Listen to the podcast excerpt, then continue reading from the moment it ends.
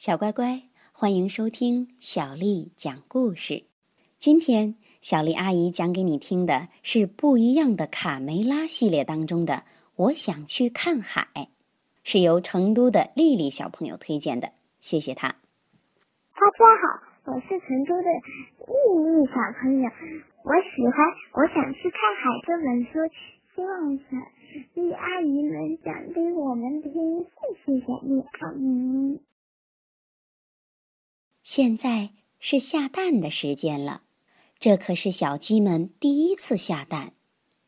看，有的疼得哇哇直哭呢。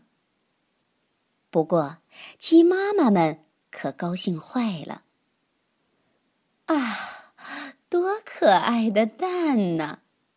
妈妈们说。可是，只有小鸡卡梅拉拒绝下蛋。他生气地说。下蛋下蛋总是下蛋，生活中应该还有更好玩的事。卡梅拉更喜欢听卢茨佩罗讲大海的故事。卢茨佩罗曾经游历过很多地方，尽管他说话有一些夸张，比如他说自己在大海上探险的时候见过各种各样的怪物。还遇到过各种各样的危险，不过最终他都活了下来。虽然有些故事太夸张了，但卡梅拉还是十分着迷这些奇妙的故事。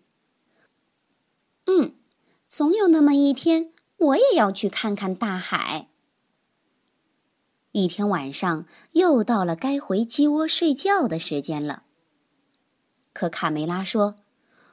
我不想睡觉，我才不要和其他小鸡一样呢。我想，嗯，我想去看大海。去看海？你先弄明白自己是谁，再考虑这个吧。卡梅拉的爸爸觉得再也没有比这儿更蠢的想法了。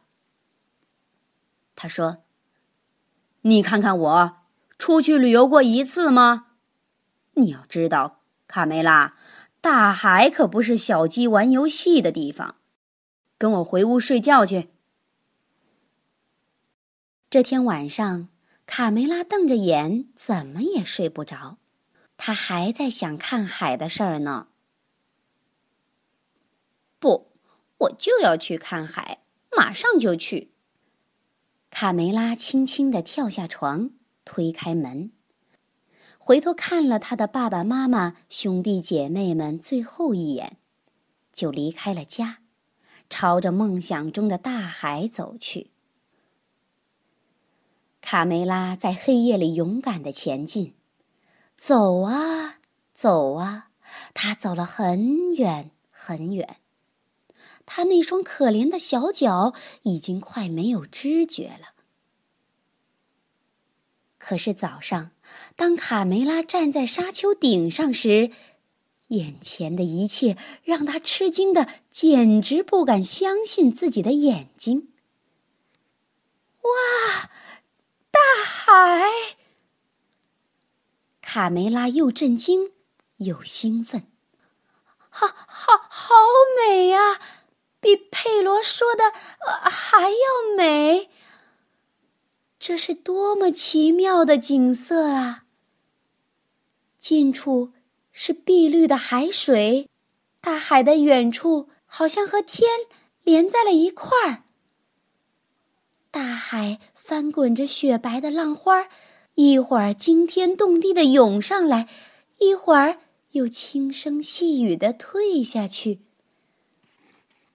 卡梅拉简直太兴奋了。他先是在沙滩上玩，堆城堡、捡贝壳，饿了他就吃几粒虾米填肚子。后来他竟然勇敢的跳进了海里，还喝了一口海水。呸呸，好咸呐！他咳嗽了一会儿，就用一块木板玩起了冲浪。他游泳、潜水、滑行，还在水里尿尿。他笑啊笑，笑个不停，笑得肚子都疼了。天色渐渐暗了下来，卡梅拉想回家了。但可怕的是，海岸线消失了，根本都分辨不出东南西北，家在哪儿啊？小鸡卡梅拉又急又怕的哭喊起来。啊啊！妈妈，爸爸！可四周静悄悄的，没有一个声音回答他。卡梅拉太累了，不一会儿，他就躺在木板上睡着了。只有天上的一轮明月，照着他孤零零的身影。不知过了多久。卡梅拉醒来了。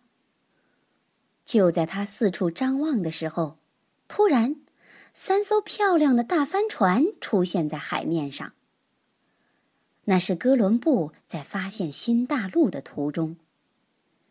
卡梅拉被惊醒了，他大声的呼救：“喂，听见了吗？这儿有一只小鸡。”有只小鸡在海里，喂，救命啊！卡梅拉的话还没说完，就被一个巨浪卷上了圣母玛利亚号的甲板。船长发现他之后，命令道：“哈哈，一只小鸡，把这个小东西的毛拔干净，煮来吃。”卡梅拉当然不想就这样被吃掉。他竭力为自己辩护，他说自己不辞辛苦来到这儿，路上经历了千辛万苦，好不容易才看到了大海，总不能刚看到大海就被吃掉吧？可哥伦布才不管这些呢，他发火了：“够了，够了！我不想听你的废话，把他抓去煮了。”等一等，船长。卡梅拉急中生智的喊道：“鸡蛋，什么鸡蛋呢？嗯，为了丰富您的早餐，我可以保证每天早上下一个鸡蛋，这可是专为您下的呢。”说完，他紧张的牙齿直打颤。他心想：“嗯，怎么办呢？我可从没下过蛋呢，妈妈又不能在身边教我。”小乖乖，卡梅拉能学会下蛋吗？他能逃过被吃掉的命运吗？这个故事很长，明天啊，小丽阿姨接着讲给你听。今天带来的诗名字叫《咏柳》，作者贺知章。碧玉妆成一树高。万条垂下绿丝绦，不知细叶谁裁出？二月春风似剪刀。碧玉妆成一树高，万条垂下绿丝绦。不知细叶谁裁出？二月春风似剪刀。碧玉妆成一树高，万条垂下绿丝绦。不知细叶谁裁出？二月春风似剪。刀。